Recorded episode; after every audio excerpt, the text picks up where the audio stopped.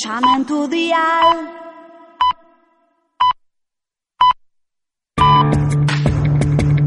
Hey, how y'all doing, guys? Hey, yo, you look, you look like uh, one of our old players, man. Brothers. Roberts. Good to see you. Ladies and gentlemen, it's game on. Ahí tenemos ese uno contra uno con Kevin Garnett. Ahí tiene Megasol con ganas de jugársela. Espectacular, Daimiel. ¡Jugón! Sensacional. Ahí, ahí, ahí, el público. ¡Qué canasta! Arranca triple amenaza. Hola, hola, es martes 31 de octubre de 2017 y esto es Triple Amenaza. Arrancamos.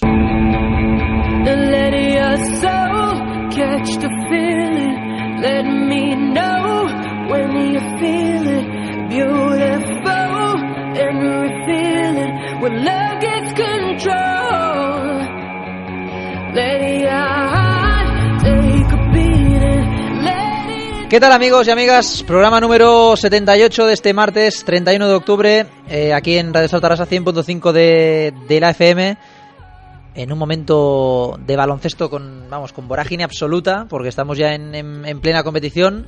Todas las competiciones han arrancado, salvo baloncesto universitario, que empieza el 10 de noviembre, si no estoy equivocado.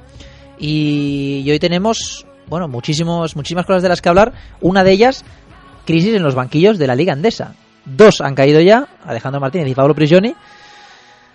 Joan Peñarroya mm, está jugando un poco al funambulismo. Sito Alonso también se está abonando ¿eh? a ese juego de, de jugar en el alambre. Y, no A ver en Burgos la paciencia que tiene. y a ver en Burgos la paciencia que tienen con Epi, ¿no? Sí, Eh, Que también, sinceramente, más no da, ¿eh? No, no, la yo, plantilla no da más. yo a Epi no, no le diría absolutamente nada porque con la plantilla que tiene Burgos está donde tiene que estar. Es más, estuvo a punto de dar la sorpresa de la temporada este pasado Desde sábado, luego. a punto de ganarle al Madrid. Durante treinta y pico minutos fueron por delante, al final se les escapó el partido. Pero yo creo que Burgos está donde merece por plantilla. O sea, es un 0-6 y yo creo que, sinceramente, la diferencia con el decimoséptimo equipo ya es notable. No me quiero no me quiero entrar a valorar la diferencia con los otros equipos cuyos presupuestos eh, multiplican por 15 el presupuesto de Burgos. Desde luego, ¿eh? Burgos estuvo a puntito, a puntito de ganar al Madrid, de no ser por Justa y Luca en ese último cuarto. Buen partido de Santiago Justa, ¿eh? Bueno, metió 15 puntos fallando únicamente un tiro libre, de los 15, 8 en el último cuarto, cuando peor pintaban las cosas para el Madrid. Justa estuvo muy bien. Rudy, otro día más en el que aparece cuando el Madrid tiene un momento de flaquez.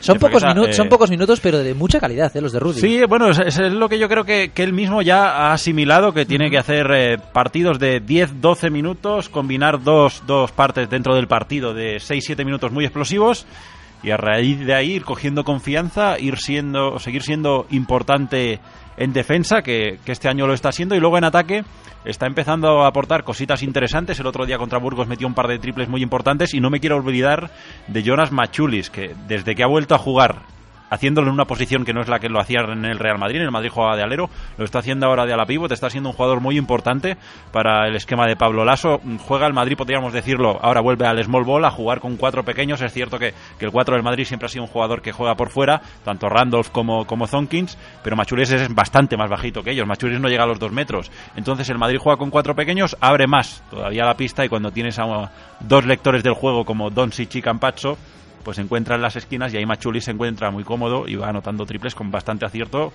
y de manera bastante frecuente. Campacho está jugando bastante bien. Yo creo que de momento este primer mes de competición ha dado ese paso adelante que era obligatorio dar con la baja de Yui. A mí me generaba muchísimas dudas, de hecho aquí en el primer programa te dije, eh, le dije a los oyentes, no me creo que el Madrid supla al mejor jugador de Europa con el base de UCAM Murcia. Pues bien, Pues por el momento- momento Campacho me está callando la boca. Yo que me alegro porque es un jugador que cuando le ves eh, es llamativo. O sea, tú ves, un, tú ves a Facundo Campazo en pista y dices, hostia, yo a este tío quiero verle jugar porque hace cosas diferentes al resto, pero me generaba dudas. Uno, por tema físico, no llega prácticamente al metro ochenta, con lo cual en los partidos duros, por así decirlo, me generaba dudas. Ahora es muy duro defensivamente. Es muy duro, tiene una agilidad de manos. Me recuerda. a- está- es- son jugadores diferentes, pero es muy parecido a Presi a nivel defensivo. Son Sí. jugadores muy rápidos de manos que meten, las meten mucho, roban bastantes balones. Luego contra Valencia hizo un partidazo, que era el partido para mí más complicado que, ha tenido hasta el momento Real Madrid. Campacho fue, fue fundamental y en Euroliga está ayudando a que el Madrid siga invicto, así que por el momento Campacho la cara, la cruz, Jason Randall que no se adapta y ahora encima últimamente los equipos hacen coincidir los minutos de Randall en pista con una defensa en zona y el norteamericano va perdidísimo. O sea, ves que se planta en una esquina y se está a los 20 segundos del ataque en una esquina sin moverse. Ahí en Estados Unidos, las defensas zonales antes no estaban permitidas, ahora con. Bueno, allí siguen teniendo la norma de los 3 segundos en zona defensivos, con lo cual prácticamente tampoco hay zonas. Y Randall no, no se adapta eh, en el sentido de que sale y tira un par de triples, pero tira un par de triples triples, perdón, porque le cae el balón en las manos, no porque sean lecturas de juego positivas. Ni porque se los busque él. Ni porque se los busque él. De momento no, no está generando nada mm, y está siendo una sorpresa para mal, porque yo lo, lo poco que le había visto jugar pensaba que aquí en Europa podría destacar más de lo que lo está haciendo. Sí, la verdad es que Jason Randall de momento no funciona y por eso seguramente el Madrid no está queriendo hacer ninguna inversión con un pivot. Porque parece que el fichaje de Bitmar, eh, si, no des- si no descartado, está bastante paralizado. Porque Van pide mucho dinero, lógico, en parte, ¿no? Claro, no más de Porque- medio millón de euros, eh, más, he en, leído estos más días. en mitad de temporada que les fastidias toda la eh, planificación. Sí, sí, que no, podido está hacer, claro. ¿no? Aparte que era un pivot que es el pivot titular de, de con lo cual eh, tiene toda lógica. Y claro, la- Lasso está viendo que de momento las cosas van saliendo, que Randolph vuelve, las, si no es este, esta misma semana, la que viene. Es que incluso leía que, que puede que juegue este jueves contra Hinky en Euroliga. Yo creo que es precipitarlo. Se cumplen justo el jueves 15 días de la lesión que tuvo en aquel partido contra CSK de Moscú. Yo creo que por cómo va el Madrid, el Madrid no, no- no necesita de urgencias ahora mismo. El Madrid está invicto tanto en Euroliga como en ACE. Una derrota tarde o temprano va a llegar. ¿Y qué quieres que te diga? Yo jugando en casa eh, no me la jugaría. No. Si juegas el partido y lo pierdes, te plantas 4-1 en Euroliga, que sigue siendo un balance muy positivo después de cinco jornadas. Y si logras sacar el partido contra Himki y ponerte 5-0 y consigues que Randolph poco a poco se vaya recuperando de la luxación en, en el hombro derecho, yo creo que, que el Madrid no debe arriesgar con, con el pivot americano-esloveno. A la- a la pivot, a la a la, pivot. a la pivot, eh, americano-esloveno, como quieran llamarle. A la pivot Anthony Randolph. Bueno, el Madrid ganó, ganó sufriendo ¿eh? en, en Burgos.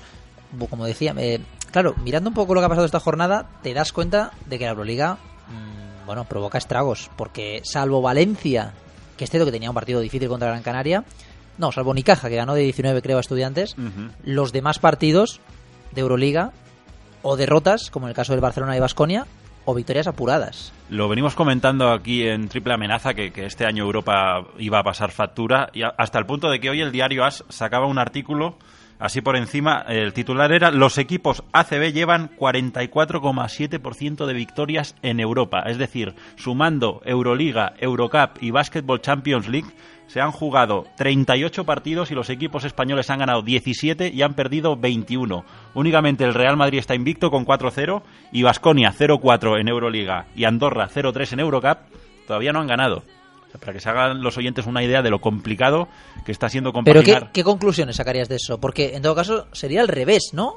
Lo que, lo que perjudicaría a los equipos españoles. Quiero decir, eh, si fuera en la CB que los equipos europeos estuvieran mostrando un balance más irregular, Es que para mí la lectura es en el sentido de que el nivel de la CB ha subido mucho y eso hace que te desgastes mucho. Te desgastas en- más en- y luego no llegas- Y luego no llegas entre semana, creo yo. Claro, eso depende de cada equipo cómo planifique las cargas de entrenamiento, porque lógicamente cuando no juegan entrenan. Yo no sé de qué manera lo planifican unos y otros, pero yo creo que influye es eso. O sea, te preparas fuerte para el partido de, de Liga Nacional.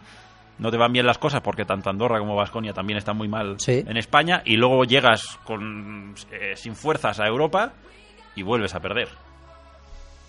bueno, no sé, yo creo que es un... No le acabo de ver la consecuencia yo, ¿eh?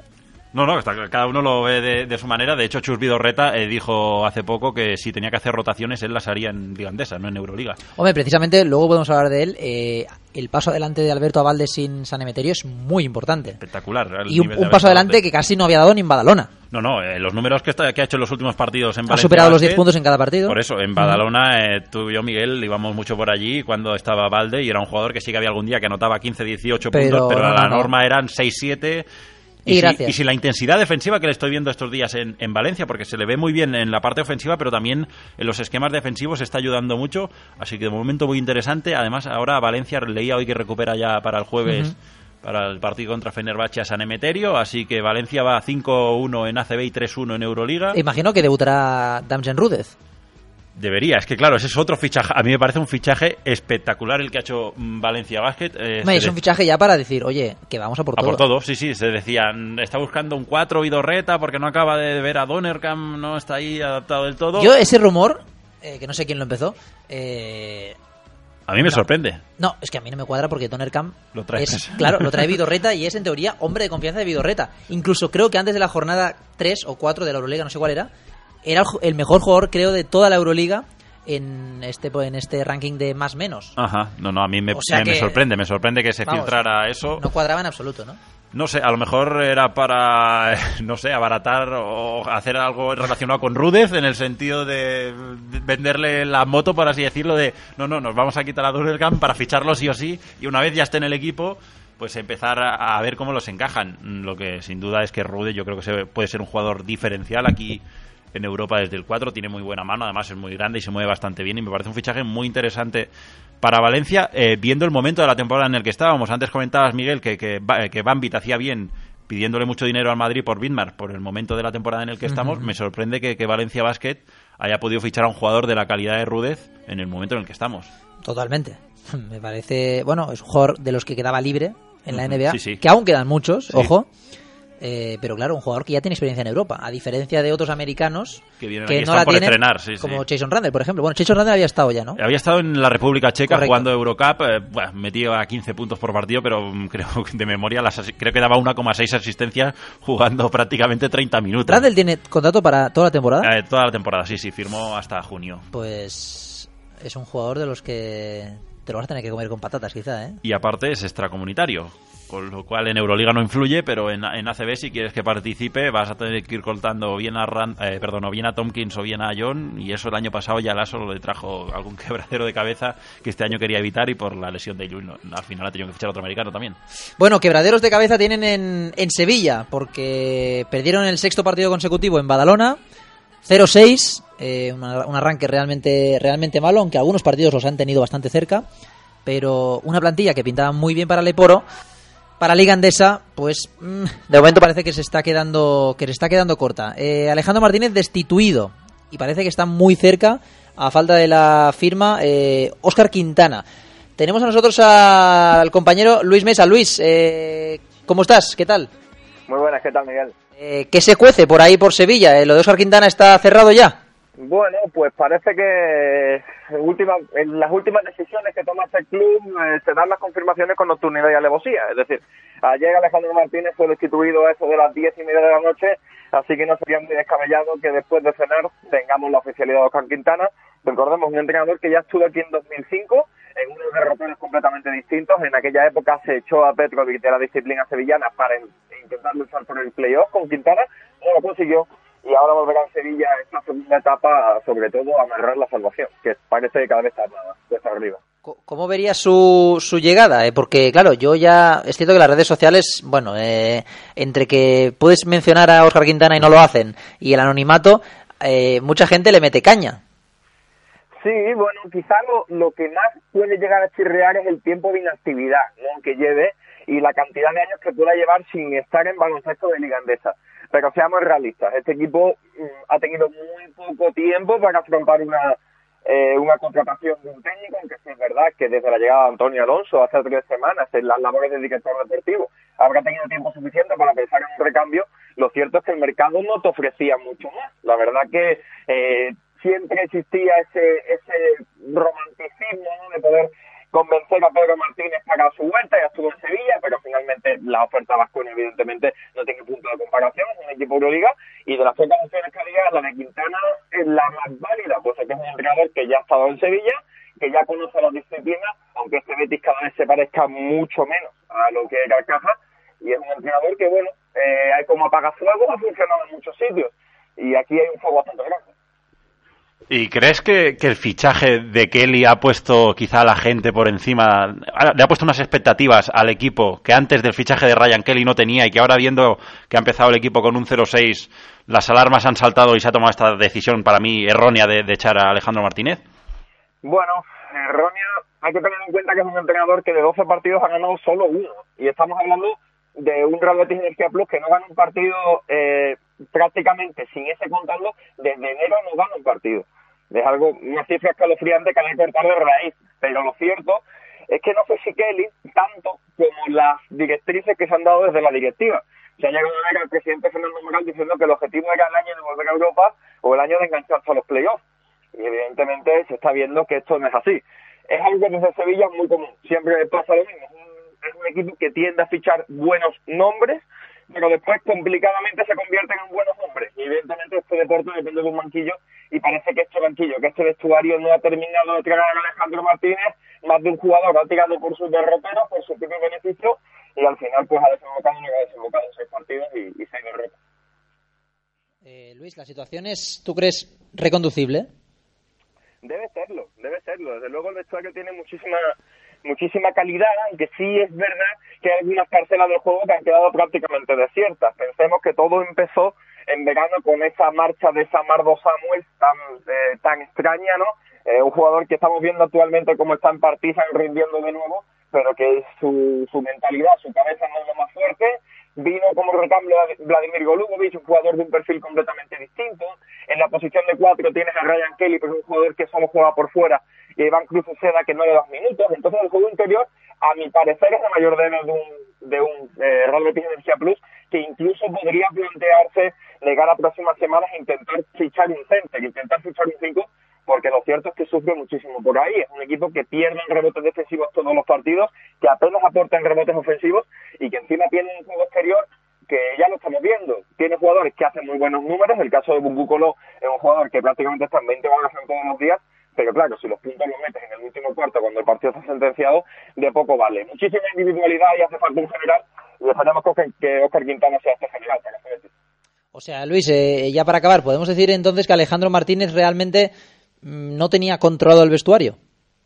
Bueno, eh, el verano ha hablado por sí solo. Eh, no sé hasta qué punto, sí es cierto que el equipo ha salido tremendamente tarde, que el equipo ha tenido contrataciones hasta hace 15 días escasos, la llegada de Blake Shield hace, hace muy poco que se hizo, pero lo cierto es que las malas lenguas dicen que el vestuario no terminó de calar.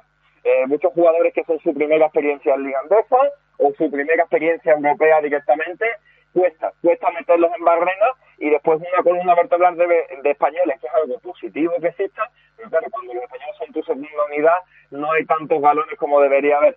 Así que no sé si habrá habido más de un cortocircuito, más de dos cortocircuitos, pero lo cierto es que el método que quería ofrecer Alejandro, de un baloncesto rápido, de un baloncesto que debajo, eh, en defensa del máximo paso, no se ha cumplido. Un equipo que encaja 90 puntos por partido y que no consigue llegar a los 90 puntos. Así que lo que quería ofrecer Alejandro no lo ha llegado a conseguir y desde luego no se llevará muy buena imagen de Sevilla, puesto que se ha llevado un defenso deportivo y 12 partidos de los cuales solo ha podido ganar uno.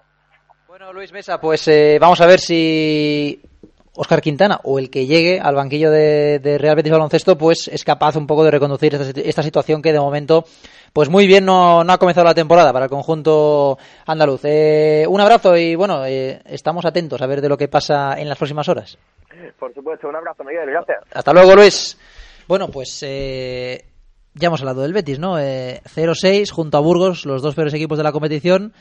Burgos es cierto que mejoró la imagen ante el Real Madrid, pero sigue ahí en la cola y bueno, la Peña pues pudo ganar su primer bueno, partido. Era ¿no? un partido de, de, equipos que no habían ganado, así que por estadística uno de los dos tenía que hacerlo. Bueno, sí, dice Luis porque, que, que, Porque empate no, ¿eh? Claro, decía, decía Luis que, que él considera que está bien despedido o echado a Alejandro Martínez. mm, Yo creo que no en el sentido de que él mismo lo ha comentado. Son fichajes de jugadores muy importantes como Ryan Kelly, como Blake Shield, que llegan tarde en un equipo que, como decías tú bien, Miguel, estaba hecho para pelear en Leporo, que suba de repente a CB por los factores por los que acaba subiendo, que le traigan a dos jugadores que por calidad son los mejores del equipo en el último momento, yo creo que tienes que tener un poco más de paciencia y aguantar un poco porque, sin ir más lejos, pudo ganarle a Fuenlabrada hace un par de semanas.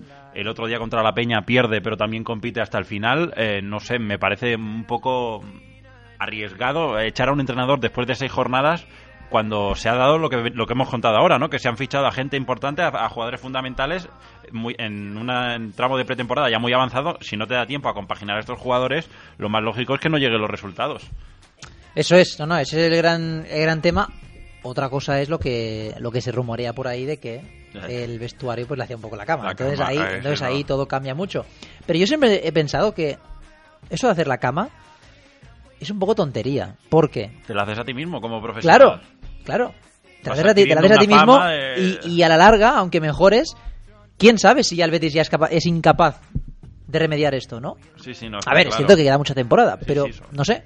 24 jornadas. No, Tienes mala más. suerte, te meten un triple en la bocina, hay mil factores y sigues ahí y al final que te vas a bajar al Aleporo. Es que es eso. Yo, yo creo que es una decisión Claro. precipitada y que, claro, hay que tener un- en cuenta un factor. Yo creo que Burgos va a ser el decimoctavo seguro. Entonces Betis tiene que intentar pelear pues por esa decimosexta, decimoquinta plaza y yo creo que con la plantilla que tenía, teniendo un poco de paciencia, tenía mimbres para lograrlo sin ningún tipo de problema. Pero bueno, también por ponernos en, en la mente de la directiva, entiendo que son seis jornadas y que quieres mm, cambiar de manera radical, un giro de 180 grados y, y tienes que dar un golpe encima de la mesa y es más fácil, eso siempre lo dicen los entrenadores, es más fácil echar a un entrenador uno que echar a que a 12. 12 jugadores. Entonces Sí. es la decisión que ha tomado la directiva de Real Betis y a ver cómo le va en el futuro. Para mí, Oscar Quintana no es, entre- no es un entrenador que vaya a sacar al Betis de los problemas en los que está, pero el tiempo dirá. El tiempo dirá, por cierto, también queremos mandar un, un fuerte abrazo a, Nacho y Virginia, eh, personal de comunicación del Real Betis que han sido eh, despedidos esta semana sin ningún comunicado y demás, pero bueno, eh, en las redes sociales ha habido ha habido bueno bastante dentro del mundillo del Betis, pues un poco de estupor porque dos personas que llevan muchos años trabajando en el club verde y blanco y que ponían las cosas muy muy fáciles realmente y a nivel personal pues con Nacho yo también había tratado alguna vez y realmente pues bueno, pues sabe mal, ¿no? Insisto, desconocemos los motivos que ha habido de por medio, ¿eh? Pero Sí, sí, no vamos a decir. Yo, la verdad, desconocía el caso. No, no, así no, que yo, yo no sé los motivos, ¿eh? no ni, a ni quiero mojar, insinuar nada porque no tengo ni idea. Desde aquí a compañeros son compañeros. eh, dudo yo que fallen ellos las canastas y que Sí, Betis eso- vaya 0-6 por su manera de. Hombre, eso, eso seguro, ¿no? Eso seguro. Donde tampoco entran las canastas últimamente es en el Palau. Eh, cinco derrotas seguidas. Tres en Euroliga, dos en ACB. ¿La sensación cuál es? Eh, que se han producido ante equipos inferiores. Es que de los cinco, Miguel, eh, puedes perder en la pista de Estrella Roja, aunque Estrella Roja sea un equipo Por ambiente, por ambiente, inferior correcto. al Barcelona, pero Sí, por sí. ambiente te lo puedes permitir. Y en ya. la pista de estudiantes es cierto que históricamente en los últimos seis años el Barcelona creo que ha perdido cinco, cinco pero veces. debes ganar en la pista de estudiantes. Correcto. Y luego ya si no te puedes permitir perder en casa contra Zalgiris, ir a Milán y tirar por la borda una diferencia de 15 puntos en apenas 5 minutos y luego ya el, colmo es lo de este domingo contra, contra un Camp Murcia que el Barcelona está incluso a punto de ganar el partido pero es que a 4 minutos del final va 14 abajo. Entonces no sé, a mí me, me sorprendió el buen arranque del Barça, porque ya lo he dicho alguna vez y lo vuelvo a repetir, no creo que tenga, mm, no está entre las tres mejores plantillas de España y no está entre las diez mejores plantillas de Europa para mí, repito, para mí, y me sorprendió el 5-0 de arranque y me sorprendió la paliza a Panathinaikos, porque hizo un partidazo aquel día al Barcelona, todo hay que reconocerlo, pero también eh, dentro de lo que decía, de que no me parece que sea un equipo top ni en España ni en Europa, me sorprende estas cinco derrotas consecutivas contra equipos, es lo que decías tú Miguel, de un nivel muy inferior al Barça. Sí, además ante eh, ante UCAM Murcia acabas perdiendo por 3 puntos, 94-97. Te llegas a poner a, a un punto después de ir 75-89. 89. Pasas a un 80 y- eh, 92-93. Pero la realidad anterior es que UCAM Murcia lleva el tempo del partido. Ya no solo la iniciativa en el marcador, lleva el tempo del partido. Sí, sí, sí. Benite, Urtasun, Kloff y Hanna llevan el ritmo del partido. Sí, sí, se jugó a lo que quiso Ivonne Navarro en todo momento. eh, Y no, y no hubo ningún atisbo salvo esa locura del final que el Sí, Barça eh, con va, cabeza, va con sí, todo, sí, eh, en plan, bueno, en plan suicida, y si sale, sale, y casi, casi sale, sale. Pero claro, el Barça no es capaz ni de dominar en casa Contra UCAM Murcia. contra Oca Murcia, pero en ningún momento, ¿eh? No, es, no es ni un parcial de dos minutos que digas, bueno, ahora Oca Murcia ya no. se... No, no, A ver, hay que decir, eh, una pequeña defensa del Barcelona. UCAM está en un momento bastante bueno. Contra Valencia ya estuvo a punto de ganarle. Sí, sí, es verdad. Pero en casa, en casa ya en es distinto. sí, diferente y tal. Pero no, no, estoy totalmente de acuerdo contigo. O sea, el Barcelona no se puede permitir estas desconexiones. Porque es que son desconexiones ya de muchos minutos.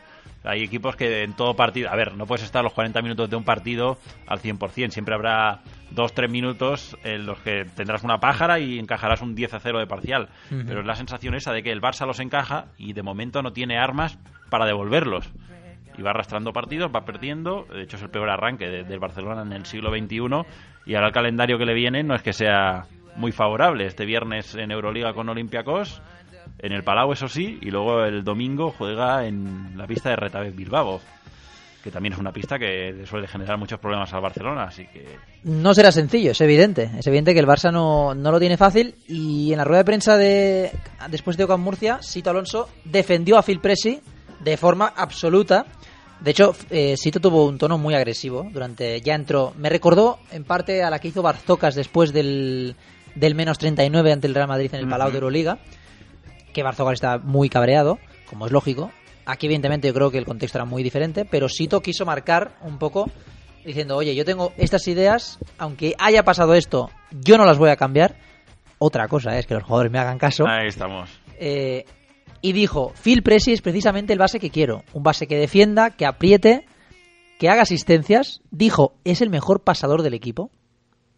Discrepo y mucho. Es porque- palabras textuales, ¿eh? El Sí, mejor sí. pasador del equipo, ¿eh? Superando a Artel. Por Que eso. si, no, que si no tengo malentendido es el, el primero junto a Omar Cook en asistencias en la CB y en Euroliga no sé si es el mejor. En Euroliga, eh, la Si no es jornada el 3 mejor- era el mejor, ahora no lo sé después, eh, cómo acabó la jornada 4, Bueno, la verdad en es que cualquier caso, pero- dijo eso y al final dijo, eh, además que un jugador que presione, que vaya a buscar, dice, sin que nadie le pregunte, todo lo contrario a Tyrese Rice. Es el perfil contrario, Rice es el perfil contrario al base que yo quiero. Porque Miguel... O sea, sin que nadie le pregunte, Ya, ya, pero ya por- descarta otra vez a Rice. ¿Por qué saca el tema de Tyree Rice? Eh, tú vas mucho más que yo al Palau. La gente, muchos aficionados del Barcelona no entienden que teniendo a Prese y al nivel al que está jugando, Rice esté entrenando con el B, que no cuente para el primer equipo, porque Rice en forma y motivado es sin duda de los tres, cuatro mejores bases de Europa, o sea que hay jugando en Europa. Con lo cual la gente de- del Palau, los aficionados del Barça, nos explican que les- se le esté dando tanta tantas oportunidades a un Presi, que sí que es cierto que el otro día mete 16 puntos y que es el líder, por así decirlo, de la reacción que decías tú, suicida del Barcelona Sí. en los últimos cuatro minutos de partido, pero hasta el momento la temporada de Presi es muy decepcionante. Entonces, yo creo que este jugador, tarde o temprano, el Barcelona lo va a acabar cortando si sigue a este nivel. Lo que pasa que yo creo que no han tomado todavía esa decisión, uno porque es muy pronto y dos porque sería volver a los fantasmas del pasado, a empezar a hacer y deshacer en el mes de noviembre, de diciembre. Es una fórmula que al Barcelona, bueno, al Barcelona y a la gran mayoría de equipos no le funciona. Cuando empiezas a, a cambiar fichas es porque las cosas no van bien y un temporero, un jugador que llega a suplir a otra mitad de temporada, es muy difícil que se adapte y que rinda a su mejor nivel. Así que el Barcelona debería tener paciencia con lo que tiene y ver si después de este calendario que tiene, porque insisto, Olympiacos, la pista de Bilbao, luego creo que el 12 de noviembre va al Palacio en Sí. Liga a jugar contra el Real Madrid, que hasta el momento está invicto, o sea, podría ganar algún partido entre medias, pero si ya luego, mm, después de una racha muy negativa, aunque vuelvas a ganar, vas al Palacio y vuelves a perder, dependiendo de cómo sea el resultado, se volvería a activar el run run. Y lo decías tú en la entradita del programa, eh, hay crisis de entrenadores, Sito Alonso no sé yo hasta cuándo va a tener paciencia el Barcelona si Sito sigue perdiendo, porque en la misma rueda de prensa hay un detalle de Sito Alonso que me hizo mucha gracia. Dijo, ni en, ni en otros equipos peores en los que he estado he perdido cinco partidos. Claro, claro, claro. Es que cinco partidos Seguidos. seguidos son muchos, ¿eh? Sí, sí. No, no, lo comentábamos antes, eh, que yo no recuerdo, ya no te digo equipos... No, no, es que ni Barzocas, ¿eh? No, no, por Ni eso- Barzocas, ojo, ¿eh? Eh, Creo que el último fue Ivanovic en 2008 y justo después de esa racha dijo yo con estos jugadores no puedo hacer nada más y fue despedido. Así es. Y, así y que- empezó la etapa de, de Xavi Pascual, ¿no? No sé, hombre, yo creo que sería estúpido por lo que hemos dicho lo mismo con Alejandro Sí, Martínez, claro, no, lo no. mismo con Sito. Si tú haces un proyecto a dos años vista, que tampoco son tantos, eh, a dos años vista, no tendría sentido que tras el primer mes, hace 15 días el Barça gana a Panathinaikos dando un, recital, Sí, sí, y había gente que decía, este año Final Four sí, y ahora quieren ser a Sito. Claro, es que a mí mucha gente en Twitter me dice eso. Oye, ¿y Sito cuándo va, va a dimitir? Oiga, hace 16 días, bueno, ahora ya 18, pero hace 16 días ganas en el Palau Panathinaikos con una exhibición. Sí, sí. Y ahora el equipo que es tan malo, hombre, pues quizás no antes era Ni tan tanto bueno, ni ¿no? tampoco, sí, sí. Pero sí que es cierto que sobre todo los rivales. Claro, Claro, a es mí que ahora, el- ahora va a llegar lo fuerte. Valencia dos veces. Eh, Olympiacos, Real Olympiacos, Madrid. Real Madrid, claro. mm, bueno, No, no, sí, el, problema es ese. O sea, tú puedes tener una mala racha, todos los equipos tienen una mala racha. De hecho, cuando el Madrid gana, ah, lo gana absolutamente todo en la temporada la perfecta, por así decirlo, enlaza tres partidos seguidos de, de Liga Andesa perdidos. En aquel momento, en diciembre, después de una derrota, creo que es en Málaga contra Unicaja, se empieza a decir que cuando echan al ASO. El Madrid tiene paciencia, gana la Copa de la Maneva, empieza ahí a ganar la Copa, gana la Euroliga y gana la Liga CB. Y luego gana la Intercontinental, etcétera, etcétera, etcétera.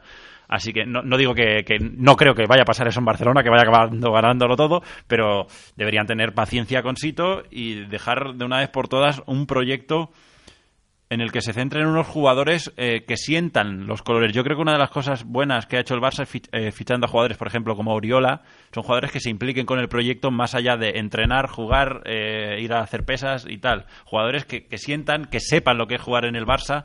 Creo que Oriola es acertado en ese sentido, pero luego, creo que Hanga, aunque sea extranjero, es un jugador que puede, ya con los años que estuvo tanto en Manresa como en Vitoria, saber lo que es el Barcelona y lo que significa jugar en el Barça y claro, debes apostar por una solidez y por tener paciencia con un proyecto que siendo el Barcelona entiendo que, que, tanto aficionados como directiva les cuesta entender que después de tanto tiempo sin ganar haya que seguir teniendo paciencia. Yo eso lo veo difícil y más aún, eh, no nos engañemos Miguel, esto pasaba lo mismo en el Madrid hace 8 o 10 años.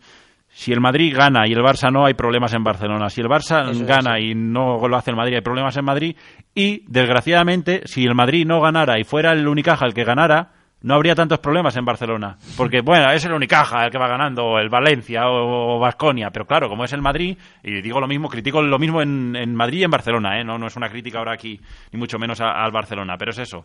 Se tiende a futbolerizar la rivalidad todo, en el todo, todo, todo, y claro, ven aquí en Barcelona que el Madrid está viviendo la mejor época de su historia reciente con la peor en la historia reciente del Barcelona y las alarmas saltan por todas partes.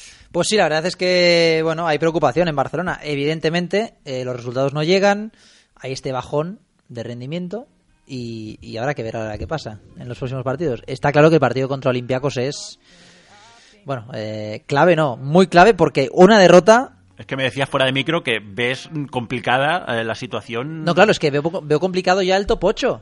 Porque en, si, si pierdes, más que nada por lógica de, si pierdes estos partidos contra rivales fáciles, digamos, hmm. cuando venga el CSK, ¿qué? Sí, cuando vayas a Moscú y, y, y a claro. Madrid y a Turquía, sí, sí. No sé. Bueno, Morabanca Andorra, otro entrenador que está en la cuerda floja. Joan Peñarroya. Es que no, no le. Bueno, sí, la semana pasada decíamos que la baja de, de jugadores clave como Shermadini y como David Navarro ha sido clave, pero claro, Andorra está muy mal y si luego se junta que el que hasta ahora era mejor, que era Jaka Blasic, que ahora empieza a tener, eh, no empieza a estar al nivel excelso en el que estuvo a principio de temporada, pues Andorra lo está notando mucho. Esta semana juega en Badalona. La Peña viene de ganar su primer partido, una Peña que ha competido prácticamente en todos los encuentros, quitando la paliza en, la pista de Obradoiro. Eh, la Peña está compitiendo, en casa es un equipo difícil, se le suele atragantar a, muchos equipos, incluidos los grandes. Barcelona este año ya ganó sufriendo en Badalona. Vamos a ver qué pasa, porque de perder a Andorra bueno, primero en, en, en, competición europea, ¿no? Y luego, si pierde en, uh -huh. en, Liga Nacional, también se pondría con un balance de 2-5 viniendo de una temporada en la que estuvieron en Copa y en Playoff. Yo creo que la, la, la situación de, Pe de, Peñarroya no es ni mucho menos estable y podría ser el, el siguiente en saltar, porque, bueno, eh, a ver, todo es muy fácil desde, desde casa o aquí sentados eh, decir, yo hubiera fichado a este, yo hubiera fichado al otro. Andorra hizo una apuesta por una serie de jugadores que de momento no le están saliendo bien. Y Karnowski no está siendo el jugador que quizás esperaban.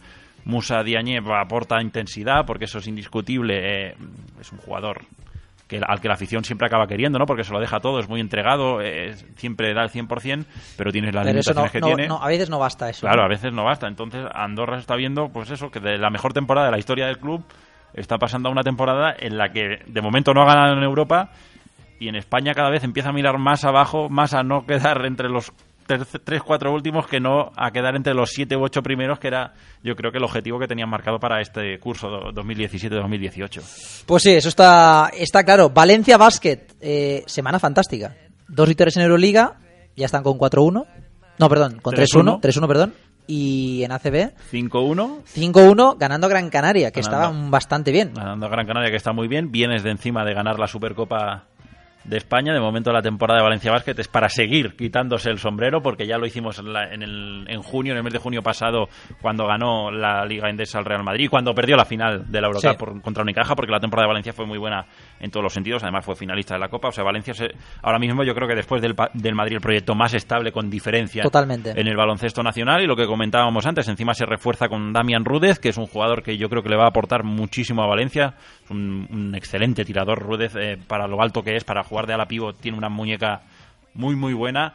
Así que Valencia va muy bien en España, va muy bien en Europa, encima se está reforzando bien, recupera efectivos con San Emeterio, Aval de lo que decíamos antes está a un gran nivel. Y luego el señor Eric Green que sí que tuvo un pequeño, un par de partidos en los que no se fue a veintitantos puntos, y uno de ellos sí que creo que anotó seis o ocho puntos y que no estuvo muy bien, pero el otro día contra Gran Canaria ya recuperó el, el acierto. Y si Eric Green eh, está a este nivel, Valencia Basket sabe rodearlo muy bien. Dubljevic ya empieza a jugar bien. Contra Murcia hizo un partido muy importante más allá de la canasta ganadora. Sí. Dubljevic estuvo muy bien. Y si Valencia consigue tener a este Eric Green durante muchos meses, va a tener un bajón porque todos los jugadores tienen altibajos a lo largo de la temporada. Pero si consigues mantener un nivel 8 9 de Eric Green. Dubljevic Y ojo- ofrece la ojo versión que ojo Place, que está jugando bastante bien, Está ¿eh? jugando bastante bien. Está jugando al nivel, no tanto, pero parecido más al Place que vimos en Basconia. Baskonia, sí, sí, ¿no? Es un jugador interesante porque es muy grande, se mueve muy bien y tiene una facilidad para sacar ganchos a 2-3 metros del aro que con lo alto que es son prácticamente indefendibles y anota puntos con mucha facilidad. Luego hay un jugador que, que no hace ruido, pero que me parece muy interesante, que es Will Thomas porque defiende, es muy duro y luego cuando está solo fuera las mete. Tienes a otro como es Dunnerkamp, que bueno, lo que decíamos antes, ¿no? Que había rumores, pero yo creo que es un jugador que se está adaptando bastante bien a Valencia. Y Guillem Vives, que tuvo un inicio de temporada así dubitativo, pero ahora ya empieza a estar al nivel. No, no, eh, Vives de Ot Van Rosso, me parece. Claro, no, no. Tres bases. Yo te está ahí tocado y tal, pero eh, no sé. Mm, Creo que Valencia es, junto al Madrid, el equipo más fiable en España y ahora a nivel de resultados eh, se está demostrando, pero yo creo, me, me mojo, ahora lo digo, eh, aunque estemos, eh, bueno, último día de octubre, principios de noviembre, creo que Valencia y Madrid van a ser los dos equipos que, que se van a, a pelear por los títulos. Eh, mojarse por el Madrid con el presupuesto que tiene no es, eh, no, es, no es algo que haría todo el mundo, pero sí que veo a Valencia por encima de Barcelona, de, de Unicaja, de Basconia, aunque vaya, aunque para mí tiene muy buena plantilla y está, está haciendo una temporada por el momento muy floja. Creo que, que es eso, que volveremos a ver un, un binomio Madrid-Valencia porque los blancos están muy bien y Valencia está a un nivel también espectacular. Bueno, vamos a ver. Yo, de momento, quiero esperar Eres a ver. prudente, a mí es que me gusta mojarme. No, sobre todo porque quiero ver Valencia, a medida que avance la temporada, cómo es capaz de combinar Euroliga y ACB. No, eso sí que es cierto. Hasta ahora muy bien. Sí, sí. O sea, fantástico. Bueno, Sí, pero eh, llevan cuatro jornadas de, Europa, eh, de Euroliga. además son tres victorias seguidas en Euroliga, Sí, ¿no? Sí, sí, sí. sí. Bueno, eh, Perdió en, en pista de Kimki, que, que también está haciendo una gran Euroliga. que perdió en, en Atenas contra Olympiacos, Olympiacos ¿no? era duelo de invictos. eh, Ujú. eh, quedaban tres en aquel momento, Madrid, Olympiacos y Himki, y eh, ganó- ganaron los griegos. Y bueno, a ver, eh, ya te digo, de momento Valencia ha empezado muy bien. Es lo que se, o sea, la duda que puede tener la gente, y estoy de acuerdo contigo, es eh, si es capaz de gestionar durante muchos meses Eso es. el miércoles, eh, domingo y de tanto en tanto, una vez al mes, miércoles, viernes, domingo, eh, partidos de, de máxima exigencia. Esa es la gran duda, ¿no? Vamos a ver de Valencia de lo que es capaz. Unicaja de Málaga, que parece que habían, había entrado en, en un bache peligroso, sobre todo en Euroliga, Ujú. Y bueno, ganó muy fácil a Estudiantes. Estudiantes que venía a ganarle al Barça eh, y Estudiantes que está bien en, en- en la competición europea. No sé, es que Unicaja tiene jugadores que me parecen muy interesantes. Bueno, tiene jugadores de primer nivel. Por Eh, ejemplo. Nedovic, McCollum. M- McCallum empezó flojo, pero ya empieza a asomar la cabeza, a sacarla Bueno, un poquito. empieza a ser lo que Lo que pensábamos, que iba a era, ser. ¿no? Brooks es un alapivo que me encanta. Está jugando muy bien Y esta mí, temporada. y a mí Shermadini me parece en ACB un escándalo. Y en Shermadini, ACB, ¿eh? y Shermadini empieza ahora a jugar bien eh, en ACB. Además, desde que, vamos a decirlo todo, desde que lo fichan el Supermanager está en su mejor, en su mejor momento. Fuera coña, eh, ahora Shermadini empieza pues eso, a ser un jugador que, que tiene todas las condiciones para ser diferencial en España. En Europa estoy de acuerdo contigo, Miguel, creo que le falta algo.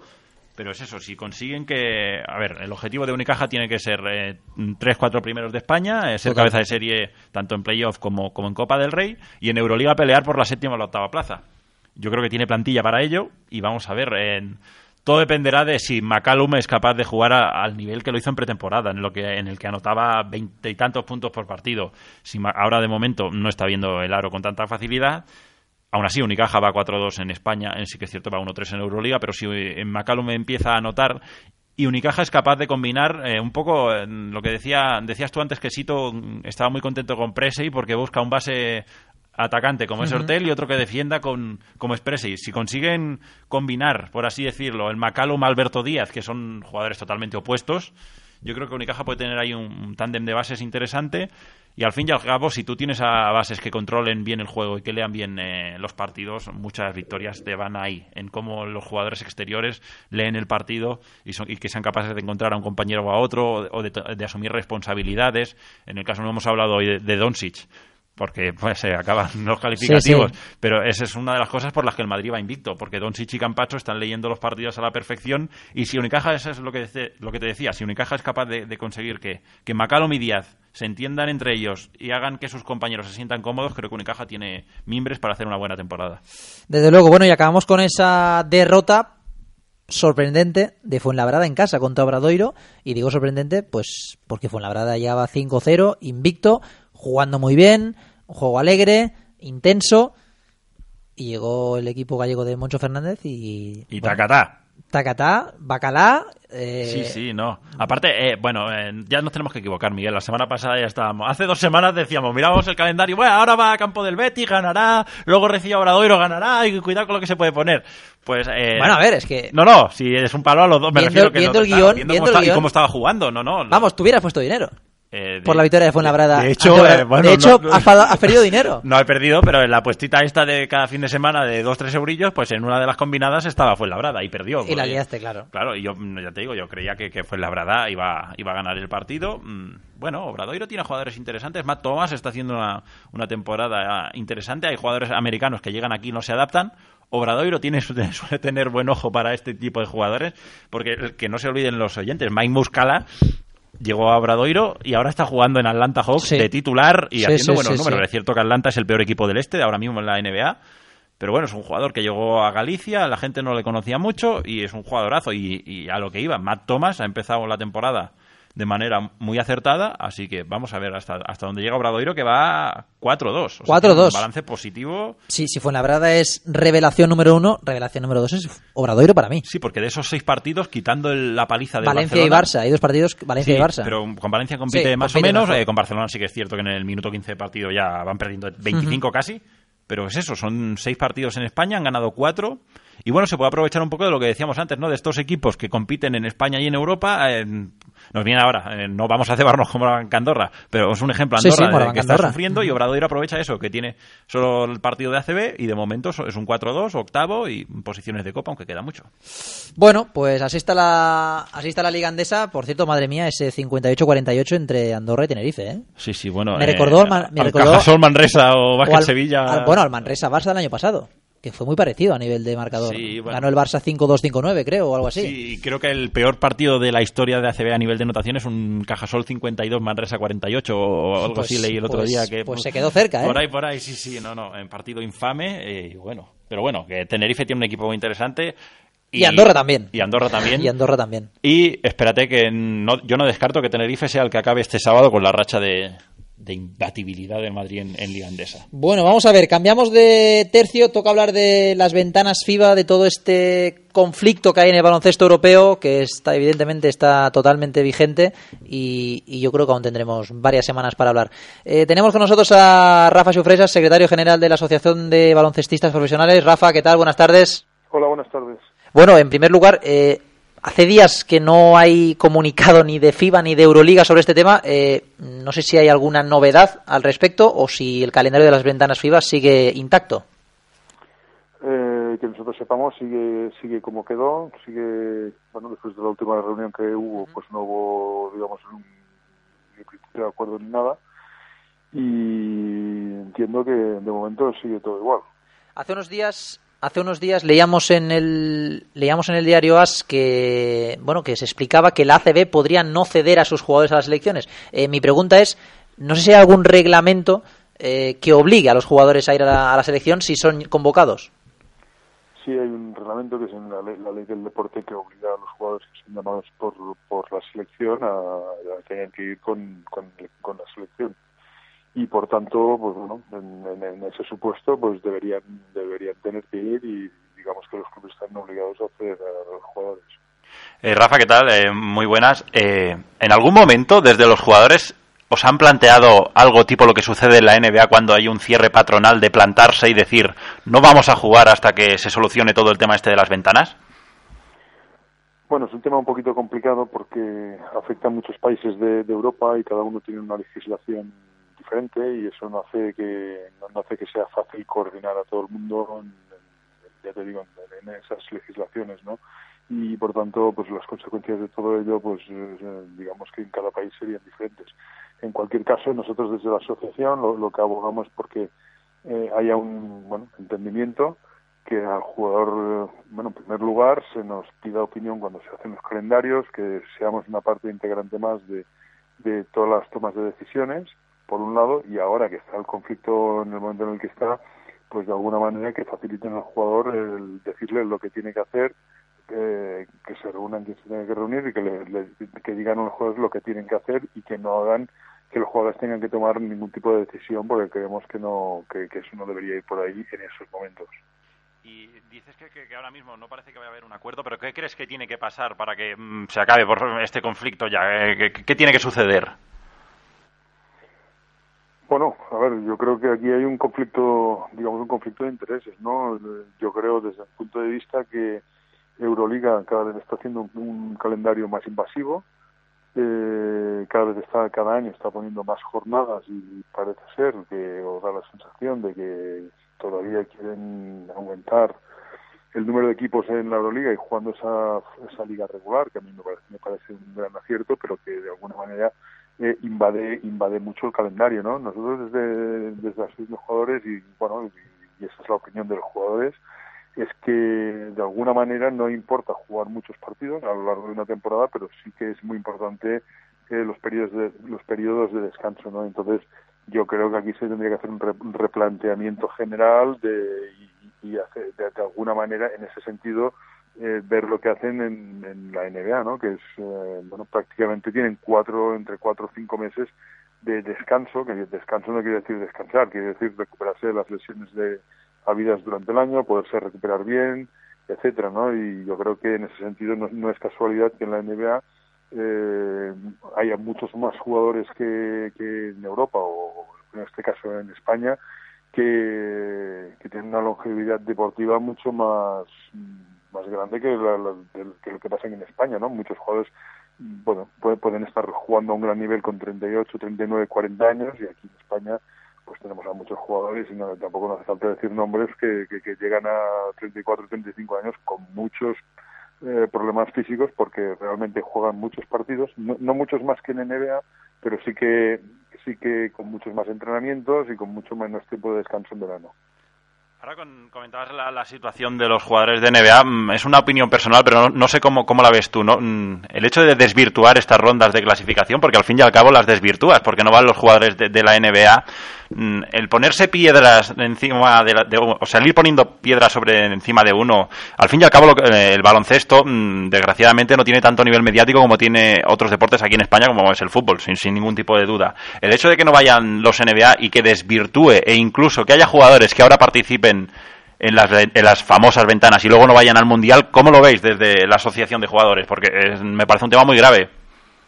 Sí, sí, no, yo en ese sentido estoy de acuerdo en que a la selección deberían ir eh, los mejores jugadores de, cada país y lógicamente pues el que hayan ventanas en ahora en noviembre y en febrero pues bueno impide que jugadores de de, NBA puedan asistir porque bueno al final ellos es una liga privada que no, no, no juegan bajo ningún paraguas federativo con lo cual pues bueno pueden de alguna manera hacer lo que quieran no pero en ese sentido yo creo que lo que no hay que hacer es seguir poniendo parches no hay que sentarse todos los digamos estamentos implicados empezando por los jugadores que son que al final son los protagonistas de, de, todo ello. Sin los jugadores no habría nada.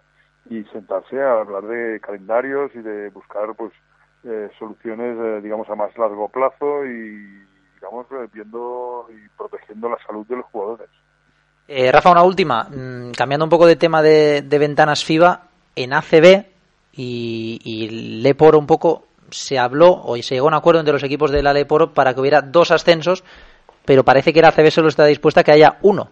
Mm, no sé este tema si también va a ser un problema cuando se acerquen los meses de verano y tengan que producirse estos ascensos. Bueno, eh, aquí aquí la digamos la quien tiene la quien tiene la ley en ese sentido en la mano, pues es la propia federación, que es quien quien marca pues que eh, ahora mismo que, haya dos ascensos y dos descensos. Como sabéis, pues los, los, últimos años, a través de un canon que tenía la CB, pues prácticamente era imposible que cualquier equipo subiera. Eh, nosotros creemos que el hecho de que suban y bajen dos equipos cada año, eso le va a dar mucho más dinamismo a, a la Liga LED, eh, va a hacer que, digamos, de alguna manera, pues haya una entrada mayor de patrocinadores y que un patrocinador a través de, de, un club de LED, a través de una ciudad, digamos, que en los últimos años no estado en ACB, pues puede tener el, el objetivo de poder subir a, ACB y eso va a, va a hacer que, bueno, pues que si se hace un planteamiento, por ejemplo, a dos, tres años para estar en ACB, pues pongan más dinero y haya, bueno, más eh, ilusión por estar en ACB, ¿no? Lo mismo digo eh, en, lo que desde mi punto de vista debería ser el ascenso y descenso de, equipos a, lo que es la Liga Europea, ¿no? Eh, creo que, que, eso sería un, gran, gran impulso para las ligas nacionales, el hecho de que fuera por méritos, eh, el acceso a la Liga fuera por méritos deportivos y no, digamos, por, por, por, por, real decreto, con lo cual le quita mucha, mucha de la emoción de, de, de lo que es la Liga Nacional, ¿no? Y tenemos el ejemplo del fútbol, en el que sin ningún problema pues todos los equipos acceden por méritos deportivos y hace que la competición nacional no solo tenga como acicate o como eh, objetivo el hecho de solamente el, que es el campeón de liga, sino que hay muchos más equipos implicados en, la lucha por estar lo más arriba posible y poder acceder a la Champions League. Eh, Rafa, muchísimas gracias por las por las explicaciones, evidentemente interesantes y vamos a ver, ¿no? Por el bien del baloncesto, como comentabas ahora, si se llegan a acuerdos, ¿no? Para que para sumar entre todos en lugar de restar o ponernos piedras en el encima encima nuestro. Un fuerte abrazo, Rafa. Muy bien, muchas gracias. Hasta luego. Hasta luego.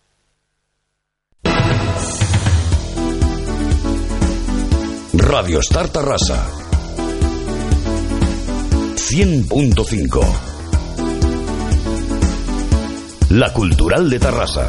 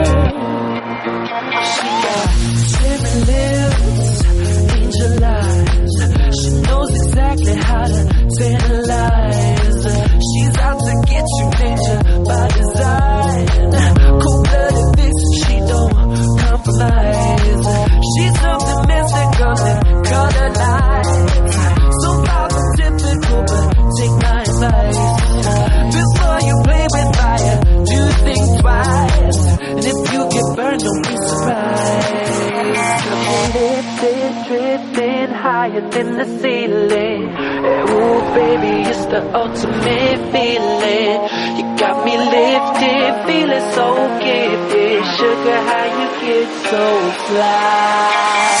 Sugar, how you get so fly? Sugar, how you get so fly? Sugar, sugar, how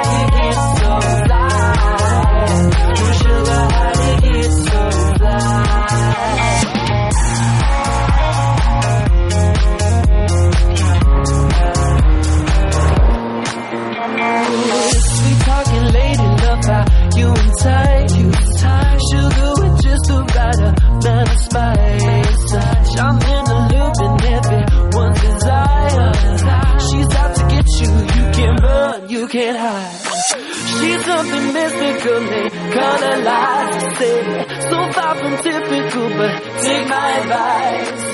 Before you play with fire, do things twice. And if you get burned, well, baby, don't you be surprised. This, is drinking higher when the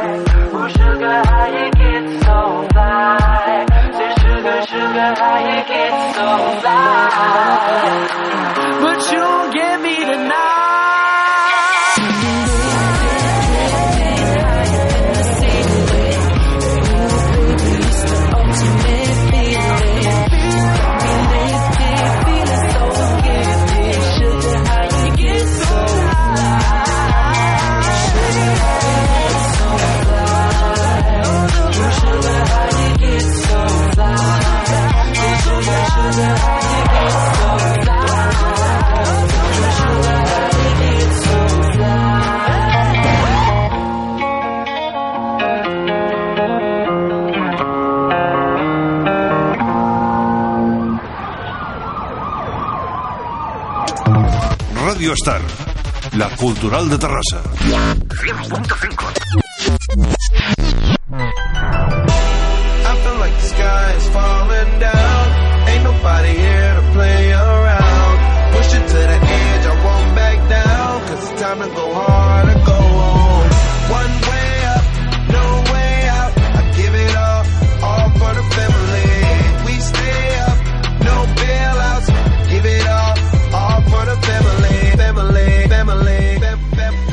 Bueno, estamos de vuelta aquí en Triple Amenaza, Radio Star Tarrasa 100.5 de la FM. Llevamos ya dos semanitas de NBA. Esta noche tenemos la siempre fantástica noche de Halloween en Estados Unidos. Truco o trato. Truco puede ser Westbrook y trato puede ser Antetokounmpo, ¿no? Porque juegan esta noche ambos a la una de la madrugada. Buena hora. Vaya inicio de temporada de Giannis Antetokounmpo, eh, 208 puntos, si no estoy equivocado, en 6 partidos, a uno de los 209 que hizo Michael Jordan en la temporada 91-92. Un jugador que no anota triples. Uno. Sí, sí, no, no, no, es lo que me, fascina de Tocumpo. Son 34,7 puntos por partido, lo que decías tú, 208 en 6 jornadas que lleva, bueno, 6 partidos que ha jugado Ujú. Milwaukee. Y sin meter de fuera, a mí es que me fascina. O sea, ¿cómo puede meter 35 puntos por partido teniendo un rango de tiro de 3 metros? bueno, 3 no, pero más allá de tiro libre no tira. No mucho más. Y, y suele tirar más cerca, de, o sea, más adelante del tiro libre que no del tiro libre. Entonces me sorprende que, que- Bueno, no me sorprende en el sentido de que tiene unas condiciones físicas descollantes. O sea, es un hombre de 2'11, 22 añitos, 2'11 y 2'21 de envergadura. Pero claro, a nivel defensivo me cuesta entender que los equipos no encuentren alguna manera de pararle, porque cuando no tiras desde fuera, cuando no tienes amenaza exterior, no sé, doblale la marca, eh, intenta alguna cosa para, para frenarle, porque no tiene recursos para meter con fluidez desde 5 o 6 metros, o ya los siete y medio, que son un triple. Entonces me sorprende que en estas seis primeras em, partidos de Milwaukee no haya habido ningún equipo que haya sido capaz de frenarle. El que menos metió creo que fueron 28 contra los Celtics, en el partido que jugaron allí en Milwaukee, en casa de los Bucks pero en el resto de partidos ha ido más de 30 en todos. Es eso, anotando a, a un palmo del aro. Es cierto que en transiciones sí que es imparable, no puedes parar. No lo puedes parar. Es una locomotora que además tiene unos brazos. Sí, sí, y coordinado, que claro, o sea, lo Sí, tiene bueno, todo. claro, eso ya lo doy por hecho. Sí, sí, lo tiene. No, no, a nivel de. A nivel contraataque es imparable. Eh, yo no, no he visto nunca un jugador que al contraataque sea tan, tan letal como es ante Tocumpo.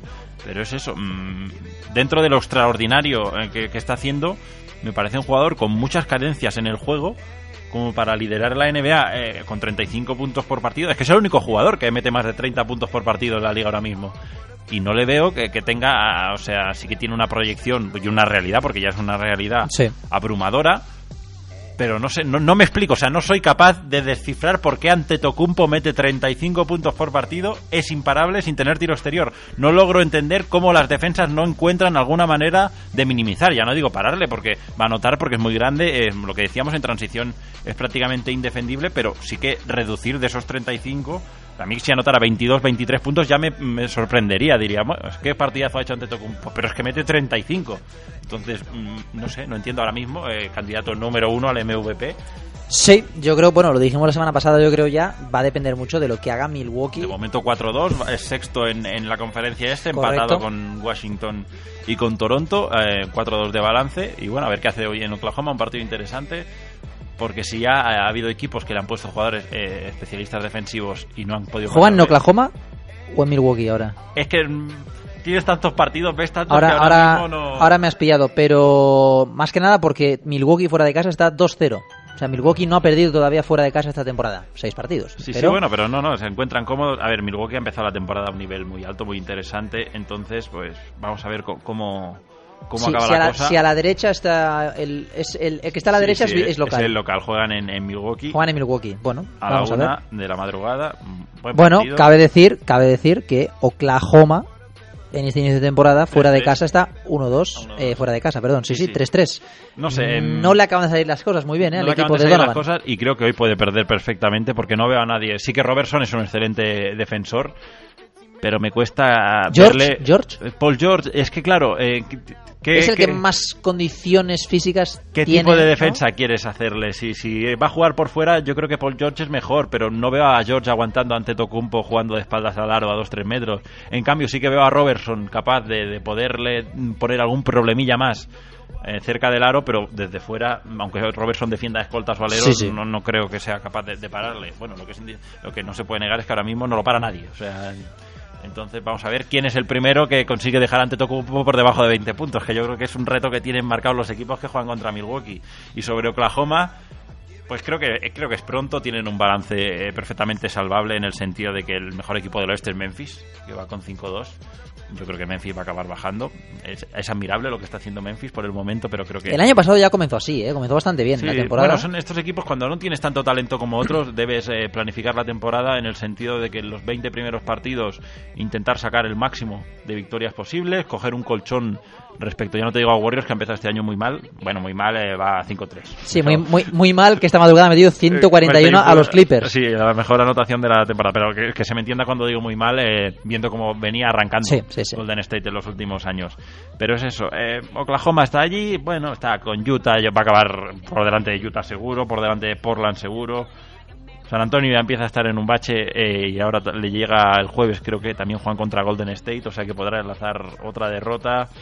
No sé, yo creo que Oklahoma va a estar entre los cuatro primeros. eh, es más, creo que va a ser segundo. Si me tuviera que mojar, te diría que Warriors va a ser el mejor equipo en el oeste y que Oklahoma va a ser el segundo. Pero bueno, no ha empezado muy allá, pero no es preocupante. Eh, va 3-3, perdió el partido de, Minnesota sobre la bocina eh, con un triplazo de, de Andrew Wiggins. Así que es muy pronto para valorar a los equipos. Así como con jugadores, sí que, sí que creo que la, la dinámica de un jugador es importante. Cómo arrancas para cómo acaba la temporada. Creo que a nivel de equipos y con tantos cambios, en el sentido de la importancia que han tenido los cambios en Oklahoma, que, que han sido eh, Paul George y Carmelo Anthony. Que bueno, es que, es que superestrellas. tienes que cambiar el sistema ofensivo Por por, completo. completo. Y luego hay otro tema y es eh, Westbrook. Está en 12,2 asistencias por partido. El récord histórico lo tiene John Stockton en 14,5. Veremos este año a un No, Westbrook. no, es inalcanzable. 14 Yo creo que es inalcanzable. 14,5 por partido. Sí. Está en 12,2. Por ¿Tú eso. crees que no va a llegar? No.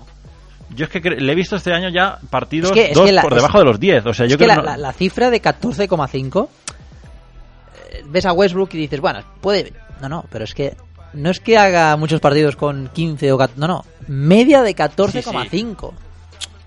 En, No la, le ves en la NBA actual yo creo que no. No le ves capaz. Yo mm, O creo sea, que no lo va a hacer. No que no le vea capaz, ¿eh? Creo que no va a llegar. Es que Bueno, no, me, me refería a eso. Que en, cree en que la, no- en la actual NBA llegar a ciertas cifras me parecen, no sé, una locura. Claro, pero es que... eh, Porque el juego ha evolucionado también. es que voy a volver a sacar el tema y que ni mucho menos eh, el- me encanta Antetokounmpo, pero yo tampoco veía a Antetokounmpo anotar tre- eh, de media sí después de seis partidos 34,7, entonces dentro de que es una especie de locurilla, por así decirlo, que pueda repartir 14 asistencias y media, pero es que claro, viene de donde viene la temporada pasada, promedió un triple doble y cuarenta y tantos triple dobles Ujú. en la temporada. Entonces yo creo que es un reto más para Westbrook, eh, en el sentido de que ya me he pasado este nivel del juego, eh, voy a por otro nivel. Voy a por otro, ¿no? Como a si ver, fuera el Sonic, sí, ¿no? Sí, Y no sé, mm, tengo ganas de ver eso. Si, si es capaz de. Yo creo que si en, el siguiente mes de competición se sigue manteniendo en las 12, ya va a decir, venga, va, voy a tirar otras 25 tiros por partido, que, que, que al, que al fin y al cabo yo creo que es lo que le gusta, ¿no? Pero veo a Westbrook es ese jugador al que veo capaz de romper cualquier récord. Sí, eso es verdad. Es una definición importante, ¿eh? Que de Westbrook. Puede romper cualquier récord. Esa es la buena definición de Russell Westbrook. Me alegro mucho por Boston. Porque después de la lesión de Gordon Hayward, dos derrotas eh, para empezar la temporada, dudas, dudas más que evidentes que tenían que surgir en torno al proyecto. Pero Brad Stevens es un pedazo de entrenador. Es un maestro y es un maestro que Es un además- maestro, es un maestro con cara de niño De aún. niño, sí, sí. Porque es muy joven. Está estudiando todavía. Está la universidad. estudiando, ¿no? pero es un grandísimo entrenador. Y hay una cosa que eh, yo mm, en su momento no lo entendí cuando se dio el traspaso y la gente decía, a ver, bueno, es que Cleveland también se lleva a Thomas. A ver, no, no, no. Llevado, Cleveland se ha llevado al jugador con mejor dominio de, perdón, Cleveland, Boston ha adquirido a Irving, que es el jugador con mejor dominio de balón de la liga, es una superestrella, es un tipo que con 25 años ya ganó un séptimo partido de las finales, que ha sido fundamental para que Cleveland haya llegado a las finales. Eh, LeBron, lógicamente, el nombre, la marca, todo lo que mueve LeBron es eh, estratosférico, pero Kyrie Irving era una pieza fundamental y ahora Boston ha añadido a una superestrella a un proyecto que ya era interesantísimo. Sí que es cierto que con la lesión de Hayward y lógicamente metieron en el traspaso, bueno, para liberar eh. Bradley se fue a Detroit, Crowder. Ese, ese cambio es Sí, fuerte también el de. Bradley. ¿eh? Pero yo tengo ganas de ver a, a Morris jugando en, en Boston y que Horford pase al 5, porque ahora está saliendo Baines, que a mí Baines no me parece un mal jugador. Pues lleva tres partidos Muy bueno, sí, sí. A ¿no? nivel defensivo, A nivel clave, defensivo ¿eh? muy bueno, pero a nivel de abrir la pista, creo que cuando vuelva Morris, eh, Boston va a dar todavía un salto más a nivel ofensivo, porque a nivel defensivo tiene una línea exterior que sí que es cierto que Irving no es un gran defensor, pero tanto Tatum como Brown son dos jugadores cuyos, cuya envergadura es amplia, son rápidos de piernas, y luego en ataque cuando están solo la meten, eh, que en el inicio de sí. temporada, sobre todo de Jalen Brown, está siendo espectacular. Y luego desde el banquillo te sale Marcus Smart, que está muy bien, y Terry Rozier, que este es el que para mí es la gran sorpresa. Ya el año pasado dejó algún destello, pero ni mucho menos con la regularidad con la que lo está haciendo Sí, sí, esta, ahora. esta misma noche ha metido 12 puntos contra San Antonio. Sí, se ha roto el partido, ha metido de esos 12, son 10 en el tramo final del tercer Correcto. cuarto, está el partido apretado y tienen allí un momento de inspiración y se van de 20 contra, contra San Antonio. Quinta victoria seguida de Boston y al contrario, tercera derrota consecutiva de, de San Antonio que empezó 4-0 y lleva 4-3. San Antonio, defensivamente hablando, tiene varios jugadores. Eh, Sé valiente, Miguel. No, a ver, eh, lo hemos no, no, no, comentado. no, no lo digo por Pau. A ver, es evidente que La Pau- dupla Aldrich-Gasol no, no es- puede quiero decir- defender quiero decir, Pau, a nivel de élite. ni cuando estaban los Lakers, era un buen defensor. No, pero era un jugador que, que suplía Pero esas tenía- defensivas con la intimidación. eh, llegaba de piernas, salto, llegaba claro, de ahora- piernas y ahora le cuesta más llegar de piernas. Sí. En ataque, sí que su inteligencia táctica le permite, pues, los tiros liberados que consigue, pues los enchufa, eh, permite abrir muy bien la pista. Y lee muy bien el juego, eso siempre lo ha tenido. Pero sí, no, no estoy de acuerdo contigo en que si San Antonio. Pero bueno, la Marcus Aldridge no defiende Claro, bien. no, no, ese es el problema, que la Marcus Aldridge es, es otro agujero y Tony Parker cuando vuelva eh, está en el mismo problema. Es otro más. Ahora, yo creo que San Antonio puede juntar un 5 interesante y no me genera dudas, eh, porque Popovich es un tipo que si tiene que arriesgar lo hará, juntando a Dijon Murray, que es cierto que en ataque no es un virtuoso, Pero pero, son- defiende sí. muy bien y penetra bien y siempre mete 8 o 10 puntillos en ese sentido. Danny Green es un tirador buenísimo y aparte es un gran defensor.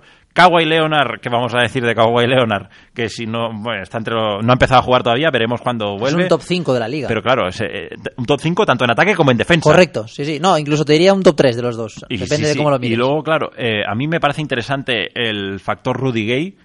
Es un jugador que desde el banquillo aporta mucho y que va a jugar, para mí debería jugarse los minutos finales. Y un, y un ACB. ¿Qué? Un ACB. Un jugador de ACB. Brandon Paul. Brandon Paul. Que saliendo desde el banquillo está haciéndolo muy bien. Hoy ha hecho un partidazo en Boston. Yo creo que va camino de ser un Ben, ben Simmons capítulo 2. Un Jonathan Simmons. Jonathan Simmons, perdón. Eh, no, a mí Ben también Simmons me pasa también- que me confundo con los nombres. Pero Sí, sí, sí. sí. En Jonathan Simmons, que Es que, está jugando es que a lo, un- tengo, lo tengo apuntado para el siguiente a Ben Simmons. Y... Eh, a un nivelón en Orlando. Está, bueno, Orlando, en- si quieres hablamos luego un rato de, de Orlando, un momentito lo comentamos, ¿no? Pero lo que decía de San Antonio. Y ese quinteto me parece interesante el poder juntar a Murray, a, a Kawhi Leonard, a Danny Green, a, a Rudy Gay al 4 y a Marcus Aldrich al 5. Porque, eh, sin duda, el peor defensor de esos 5 es la Marcus Aldrich. Pero con la agresividad defensiva que pueden imprimir los otros 4, porque Rudy Gay no es un buen defensor, pero tiene condiciones. Entonces, cuando mm, los partidos se aprietan, yo creo que en una dinámica en la que toda la línea exterior sea eh, muy buena a nivel defensivo, yo creo que Rudy Gay con un poquito de implicación y con esas condiciones podría ayudar. Y veo que ese quinteto de San Antonio, si Popovich apuesta por él, que creo que lo hará cuando estén todos los jugadores al 100%, puede darle cosas interesantes a- al equipo de, de Texas. Hombre, yo creo que la segunda unidad de San Antonio es de esas que, que bajan el culo y compiten. Sí, porque luego aparte tienes a Patty Mills, que es un tipo también agresivo. No ha empezado bien la temporada No, Patty nada, Mills, ¿eh? Nada, No, nada bien. no, no, no. Ha empezado un desastre, pero ese es un jugador intenso, agresivo en defensa y que luego tiene buena mano en ataque. Brandon Paul, que está a muy buen, a muy buen nivel. Sí, es especialista exterior, sobre Sí, todo. Manudona, Manu Ginobili, que ha tenido ya partidos buenos esta temporada. Anoche no jugó en Boston por algún problemilla. Y luego me, me genera así que con, con Bertans tengo dudas eh, de que pueda adaptarse. Y yo creo que Popovich ya, mm, en ese sentido, eh, perjudicaría a Pau Gasol lo que voy a decir, pero yo creo que debe empezar a adoptar ya por el pagarse de la burra en el sentido de jugar con cuatro pequeños y un grande Sí. y que salga la Marcus Aldridge de inicio y que sea Pau eh, el que juegue como pivote en la segunda unidad y seguir apostando por, por cuatro pequeños. Hoy Forbes ha tenido minutos interesantes Mm. en Boston. Es un jugador que no, no duda cuando tiene el balón y tiene medio Se la metro la, tira, levanta. se la tira, sí, sí. Y eso es bueno. eh, para un jugador que va a jugar 8 o 10 minutos eh, es interesante porque... el Bueno, si que es si- meta- si enchufas, claro. Claro, el día que las meta es un jugador de estos microondas que te puede cambiar partidos. Desde luego, bueno, decías Orlando. Orlando está 5-2, igual que Detroit. 5-2. Igual que Boston. Sí, sí. Igual que Boston, Y están que ahí li- liderando la conferencia este. En el caso de Orlando, el equipo de Frank Vogel, bastante bien de momento. Las sensaciones que transmite es de un equipo ritmo ofensivo muy alto. De hecho, no sé si de los siete partidos en 5 o en 6 han superado los 115 puntos. Eh, y un equipo bastante equilibrado, ¿no? Sí. Con una columna vertebral muy definida. Buchevic, eh, Fournier Y Aaron Gordon. y Aaron Gordon, Está jugando muy bien. que ha evolucionado bastante en el tiro. de- desde fuera, sobre todo. O al, menos, o al menos en porcentajes es lo que está demostrando. No, hombre, no, y está tirando bien. Hay un partido de- tiene un partido de 5 de 5 en triples esta temporada, que, que eso no lo hacen muchos La jugadores. verdad es que, bueno, tres de esos triples son sin defensa, pero, Sí, hay, que pero meterlos, hay que sí, sí, meterlos, no, hay que claro, meterlos, hay que meterlos. y luego Jonathan Simmons desde el banquillo. que me parece un jugador que para salir desde el banquillo tiene un nivel más que sobras. Y luego mm, me genera dudas, bueno, no son quizás dudas no es la palabra, eh, lo poco que está jugando a Flalo ahora. Sí. Creo que era un jugador que podía ser interesante Que para Orlando. Yo no sé si la físicamente no está a nivel. Claro, yo te- de Orlando he visto duda. dos partidos, no porque, he visto los Porque siete. a Plalo la, la verdad es que es un jugador que siempre ha Sí, sí, destacado por por, eso. ser corpulento. Y, y mis dudas salen eh, de si no está preparado para alcanzar el nivel físico que propone Vogel. Ujú. Porque, por cierto, Terrence Ross también está siendo titular. Sí, y tampoco está muy allá, No. son nueve puntos Bueno, por sabe- sabemos lo que da, un jugador atlético. Sí, sí, sí, eh, bien, fin de bien, tiene buena mano cuando está solo la mete, ¿no? Que, que es importante, decíamos antes así riendo, bueno, hay que ver que esos triples eran solos. Bueno, pero la NBA cuando está solo... No, no, tienes que meter. Y En la NBA y cosa. y en cualquier liga, Ya, ¿eh? En cualquier liga, pero me refería que en NBA se nota mucho más, en ese sentido que cuando los jugadores están solos, poquitas veces, jugadores de nivel, Sí, sí, pocas sí. veces cuando están solo fallan. Pocas No veces sé, fallan. Orlando está a 5-2 y Detroit también está a 5-2 ganando a Golden State. eh, no sé, son equipos que me sorprenden, de los que no esperaba gran cosa. Tobias Harris está jugando muy bien, un jugador que me gusta, Tobias Harris. Reggie Jackson, bueno, mm, eh, creo que mm, el futuro de Detroit depende de lo que de Reggie Jackson en el base. Si Reggie Jackson se mantiene a un nivel alto, Detroit va a estar entre los 5 o 6 primeros del este. Si Reggie Jackson baja su nivel, pues Detroit Sí, probablemente no está claro, está claro que es el, un poco el termómetro, ¿no? De, de Detroit. Antes de pasar a la conferencia oeste, mm, dos, tres nombres y un equipo. Porzingis. Porzingis, ya está. 38 Ya, puntos. ya lo hemos comentado, ¿no? Ese bah, ya lo dice todo porque eh, Kristaps Porzingis, cinco partidos superando los 30 puntos. Sí, sí, de los 6 que ha jugado, en 5 más de 30. De los seis que ha jugado, eh, Hoy récord personal, 38 se, puntos. se ha adueñado del Madison ya. Sí, sí. Han- o sea, solo la- la- la- le han hecho falta seis partidos, ¿no? Para estar ahí. Hoy mete tres 38, triples ah, bueno, en el primer cuarto, sí, creo. mete 13 puntos en los primeros 6 minutos. Tres triples. Hay uno que se lo mete a Jokic, que, que Jokic mira al banquillo como diciendo, Que me ha tirado desde el logo. si es que me ha tirado desde el medio campo. y no es Curry. Y no, es, no me habéis avisado de que este tío tira así, ¿no? Sí, sí. Jokic ha metido 6 triples hoy también, ¿verdad? Sí, sí, sí. Bueno, es que Jokic está haciendo una buena temporada, Hmm. pero claro, Denver no está ganando, por lo tanto, su rendimiento no se está, bueno, no está apareciendo tanto en los highlights, ¿no? Sí, por sí. decirlo así. Pero sí, sí, por Zingis ha hecho amo y, y señor de Nueva York. 3-3, que yo a Nueva York eh, le daba con Teo. Bueno, es que Chicago, Nueva York, desde aquel partido inicial ante Oklahoma, En el que y los por barrieron, ejemplo, sí. el que juegan ayer, eh, hay un cambio, bueno, ostensible, ¿eh? Aparte, eh, Nueva York Sobre tiene todo- el sobre partido todo ganado. defensa, sobre todo en defensa. Tiene el partido ganado, se llega a ganar por 25 Sí, puntos, sí. reciben un 27-2 de 27-2 parcial. de parcial. Y, y cuando estaba viendo el partido, porque lo he visto esta mañana sin saber el resultado, mm, digo, otro partido que se les escapa, porque lo tenían totalmente cerrado. Bueno, le, les pasó lo mismo contra Cleveland, ¿no? Que también ganaban de mucho. Sí, pero luego eh, lo acabaron sacando. Lo acabaron sacando. Pero no, pues por eso digo que parecía que, ostras, eh, Knicks abajo Sí, sí. y al final vuelven a retomar el vuelo, Bueno, ¿no? Tim Hardaway ha sido importante, que Muy había hecho un partido muy flojo hasta el momento y ha tenido un momento de inspiración en el cuarto cuarto que ha sido para mí clave para que haya ganado Nueva York. Y Totalmente. bueno, están ahí peleando por playoff, tienen el mismo récord que Indiana, están con 3-3. Vamos a ver, yo creo que no van a entrar en playoff ni de coña. Pero de momento han empezado bien y ha empezado bien Nueva York, eh, no así el protagonismo de Billy Hernán Gómez que pasa los partidos y sigue teniendo no un rol totalmente residual. Sí, sí. Y a ver cuando vuelva Noah, después de la sanción por, por el positivo, eh, si Hornacek quiere defensa, indiscutiblemente los pocos minutos que estaba jugando ahora Billy los va a jugar Noah, porque si es por defensa, por lo que no juega Billy, Noah está muchos pasos por encima de Muy por encima, eso es, sí. Por cierto, antes no, lo- no lo hemos comentado, pero esta tarde se especulaba con un posible traspaso de Mario Hezonja a Sacramento.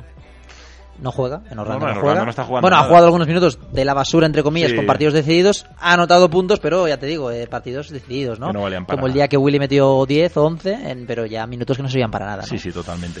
Bueno, eh, Y Filadelfia, un poquito. Filadelfia, eso te iba a decir. Ben Simmons y Joel Embiid.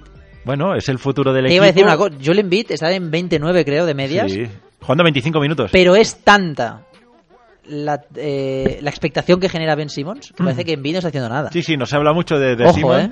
que está en 18-9-7, 18 puntos, eh, 9 rebotes y 7 asistencias, creo, de promedio. Sí. Pero son números eh, muy interesantes. Hoy yo- leía, hoy, leía que estas medias, eh, en Basketball Reference, leía que estas medias, en este inicio de temporada, ningún jugador las firmaba desde Scottie Pippen. No está mal la comparación. Jugador, ¿eh? No rookie, ¿eh? Jugador. Y, y- y alguien le, le respondía, ¿no? A Basketball Reference. Y Westbrook el año pasado, pues se ve que en los seis primeros partidos de, de temporada regular, Westbrook no hizo esos números. Ajá, pues sí, sí, no, Sí, sí. está un nivelazo Ben. Aparte hoy hay una cosa que me ha gustado en la victoria de, de Filadelfia en la pista de, de los Rockets.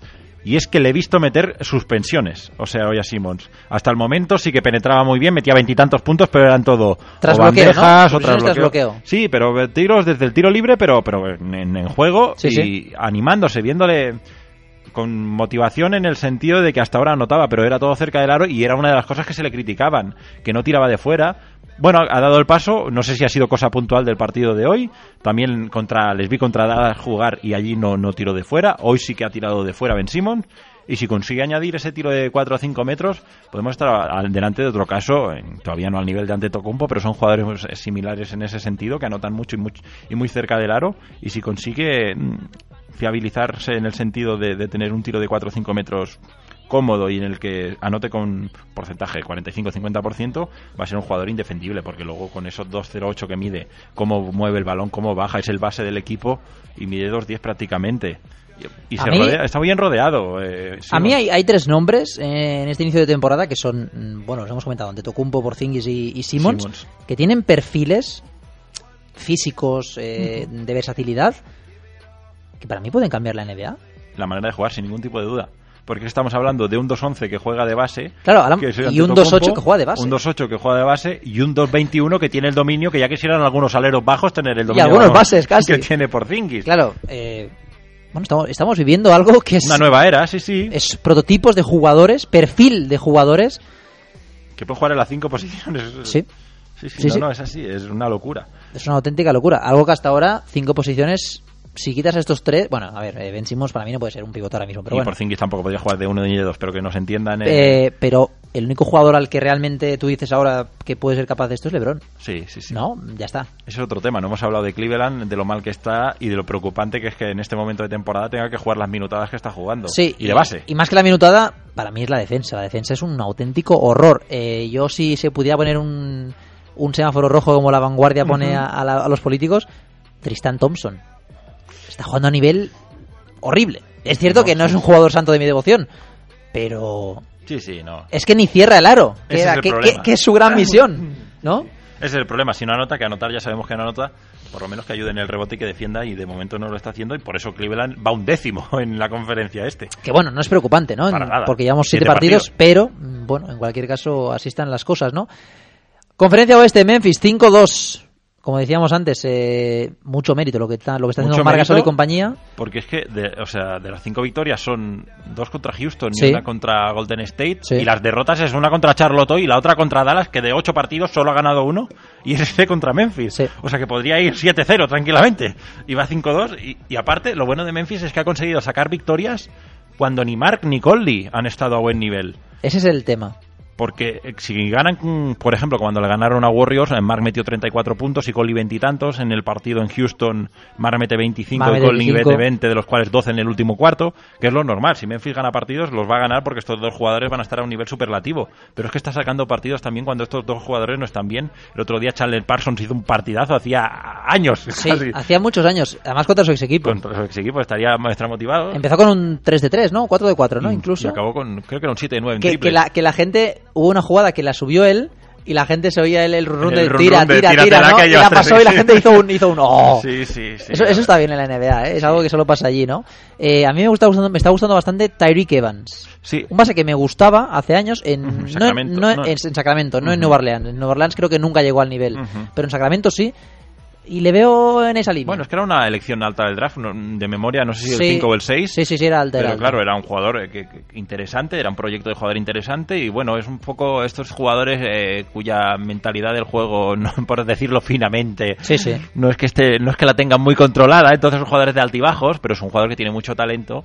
Y en Memphis eh, es un esquema, es una ciudad, es un tipo de, de- de- de equipo en el que encajan eh, personalidades que tú dirías, "Mm, no les veo yo aquí encajando. Pues sí, cuando Randolph llegó, Zach Randolph llegó a Memphis, yo tenía dudas de cómo iba a encajar y fue un jugador eh, que yo creo que incluso le van a retirar la camiseta en Memphis cuando deje de No competir. tengo ninguna duda. Por eso, que Randolph encajó a la perfección y en este sentido eh, la personalidad de Tyree Evans es un poco parecida a la de Randolph y de momento lo que comentas tú, Miguel, se está adaptando muy bien y está siendo una pieza importantísima en el esquema de, de, de Fitzdale y Memphis, el mejor equipo del oeste.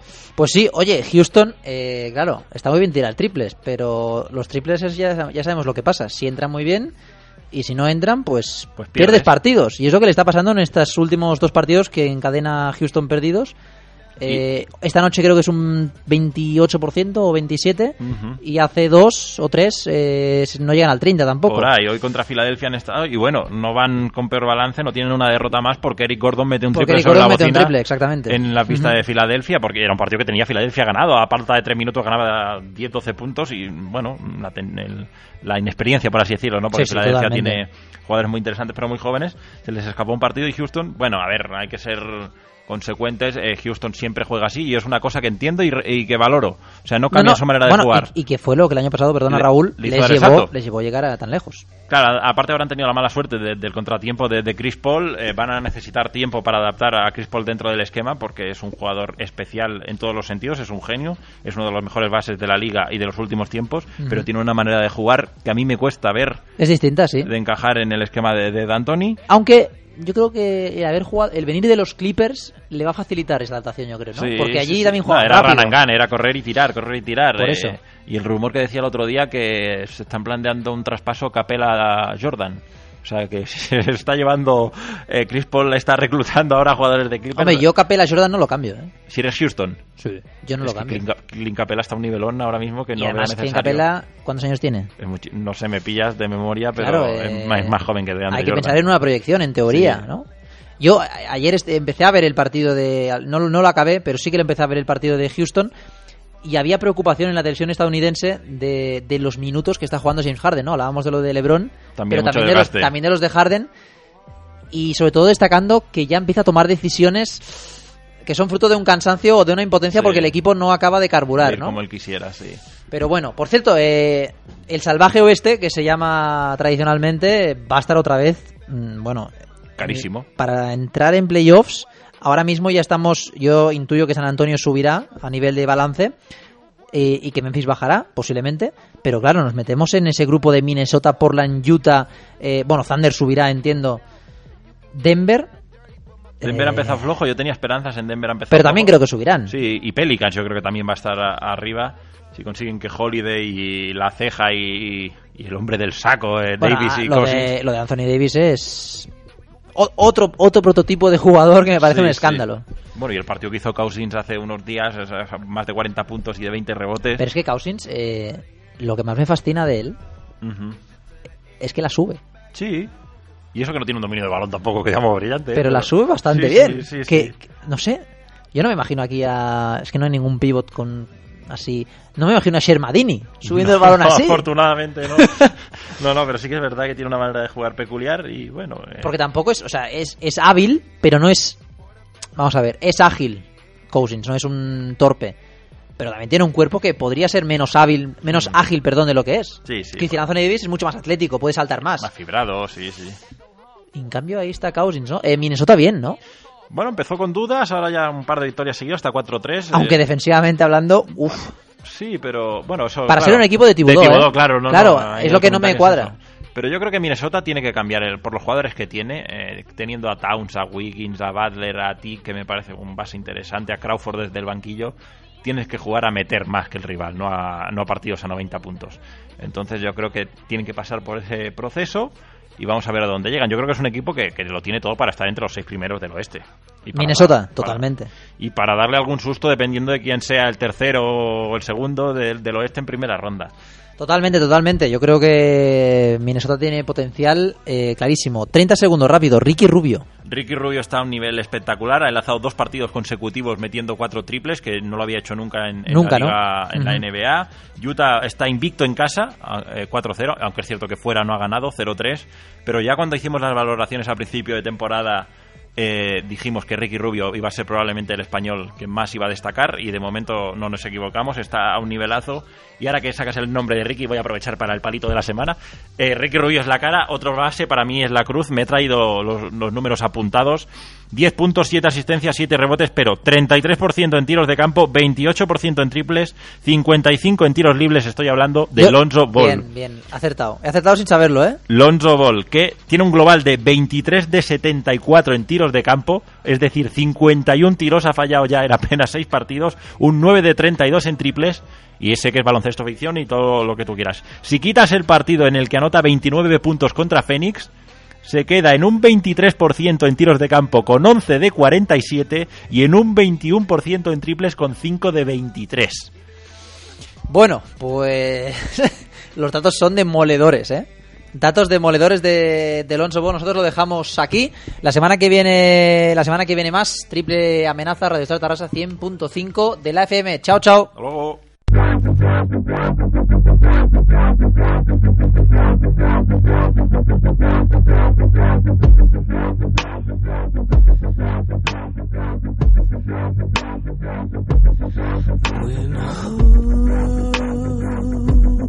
and love has been lost lost and you fall to the ground, you must find a way.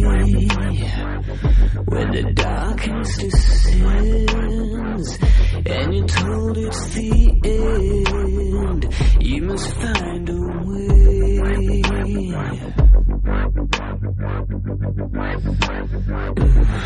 When God decides to look the other way and a clown takes the throne, we must find a way. Face the firing squad against all the odds. You'll find a way. Dig down. Dig down.